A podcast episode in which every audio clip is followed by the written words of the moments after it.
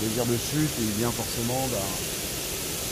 C'est compliqué de savoir d'où il vient, mais, évidemment du, monde dans lequel on vit. voilà, donc avec simplement sa, gravité contemporaine. mais pas seulement, sa contemplation aussi, son émerveillement possible. voilà, donc c'est aussi quelque chose qui est, une tension que j'essaye de, garder dans mes projets. Euh, si euh, pour le live j'ai souhaité travailler sur une chute euh, sèche, aride, c'est aussi parce que le, bâtiment même est composé de ça. C'est-à-dire que c'est un bâtiment qui tient uniquement lorsque les matériaux ont séché, quand l'eau est partie. C'est-à-dire le béton, c'est un alliage de choses qui viennent du sol, quelque chose qui, que, l'on extrait des, carrières et qui est composé principalement de sable.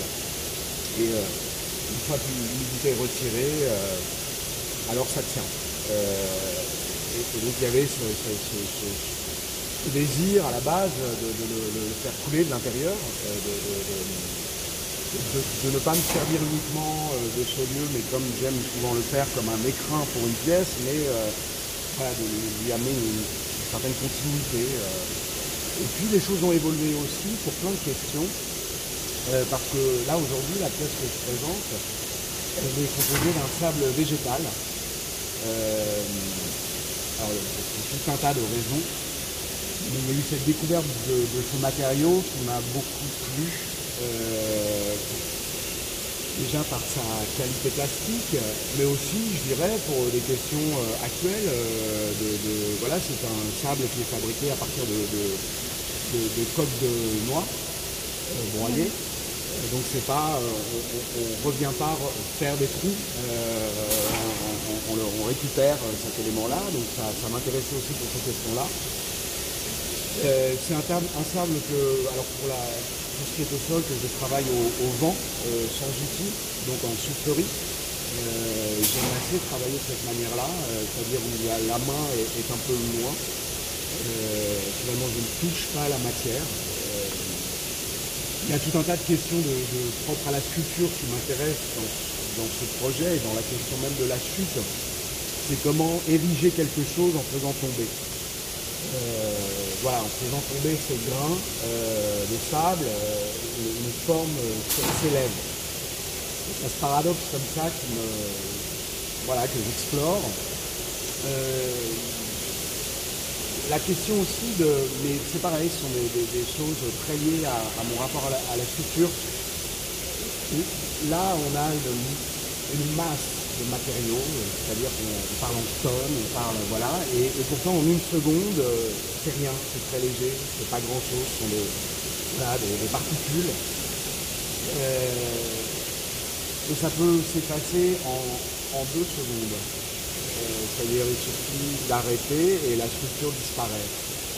Et, j'aime assez ce rapport euh, de, Voilà, je parlais en discutant de, presque un désir de, quelque chose d'éternel mais de manière éphémère. Euh, la pièce s'appelle Bruit Rose. Le bruit rose, en fait, c'est nommé par euh, les acousticiens. en fait, les bruits ont des couleurs. J'ai fait une pièce qui s'appelle euh, Bruit blanc. Euh, et le, bruit rose est composé d'un ensemble de fréquences extrêmement riches.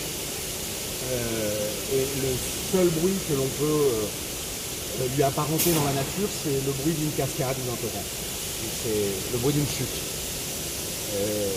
Je l'ai nommé euh, aussi euh, l'exposition parce que l'on ne voit pas, parce, qu'il n'est pas de l'ordre rétinien, euh, qu'il soit comme plutôt un fantôme en dessous.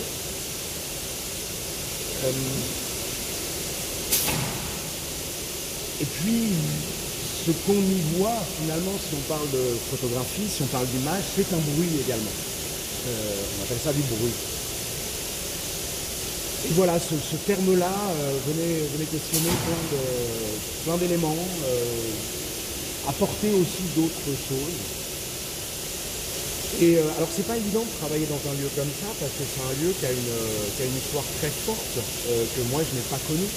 mais c'est donc un lieu qui là a été construit par les, enfin pas par les Allemands, mais dont la construction a été dirigée par les Allemands, par des prisonniers, notamment français. C'est un lieu qui voilà, qui n'est pas sans, sans conséquence de sa présence dans une ville. Et, en même temps, moi, je ne peux pas aller interroger cette histoire que je ne connais pas, que je n'ai pas vécue, donc je n'ai pas d'affect à, part des documents. Euh, mais lui proposer une sorte de fuite intérieure, euh, forcément, raconte quelque chose à, cet endroit-là. Et en même temps, c'était sa contemporanéité que j'avais envie de, travailler. Le, je, voulais ne, pas le remplir. Je voulais beaucoup d'espace, qu'on le voit aussi, euh, avec ses sourcils, ses lumière. Finalement, je ne voulais pas rajouter grand-chose que du sable. Euh, et, garder cette, euh, voilà, cet aspect aussi presque technique aussi de ce, lieu, voilà, son usage. C'est aussi pour ça que la, machine est dévoilée, c'est une machine avec, avec tout ce qu'elle peut avoir d'organique, de de, son bruit, on, l'entend, voilà, c'est quelque chose qui, euh, a sa présence en tant que, machinerie, mais comme ce lieu euh, l'est. Voilà. c'est pas le tout d'avoir une intention. Euh, un moment, il faut trouver quelqu'un qui, accepte aussi de se jeter dans l'aventure parce que il m'est arrivé de travailler avec de l'eau, euh, des, fluides, euh, et finalement il y a un, recul, il y a une expérience. On peut, on peut euh, aller s'équiper de cette expérience pour avancer. là, technologiquement, il a fallu développer de la recherche et, trouver. on est passé par plein de solutions possibles. On se demandait même si on allait être capable de le faire. Donc il y a vraiment du, développement. Et euh, donc j'ai travaillé avec les ateliers puzzle, qui sont euh, une entreprise de réalisation euh, qui est située à, Nantes. Et ça a été un travail très étroit avec, oui, avec la, direction technique et,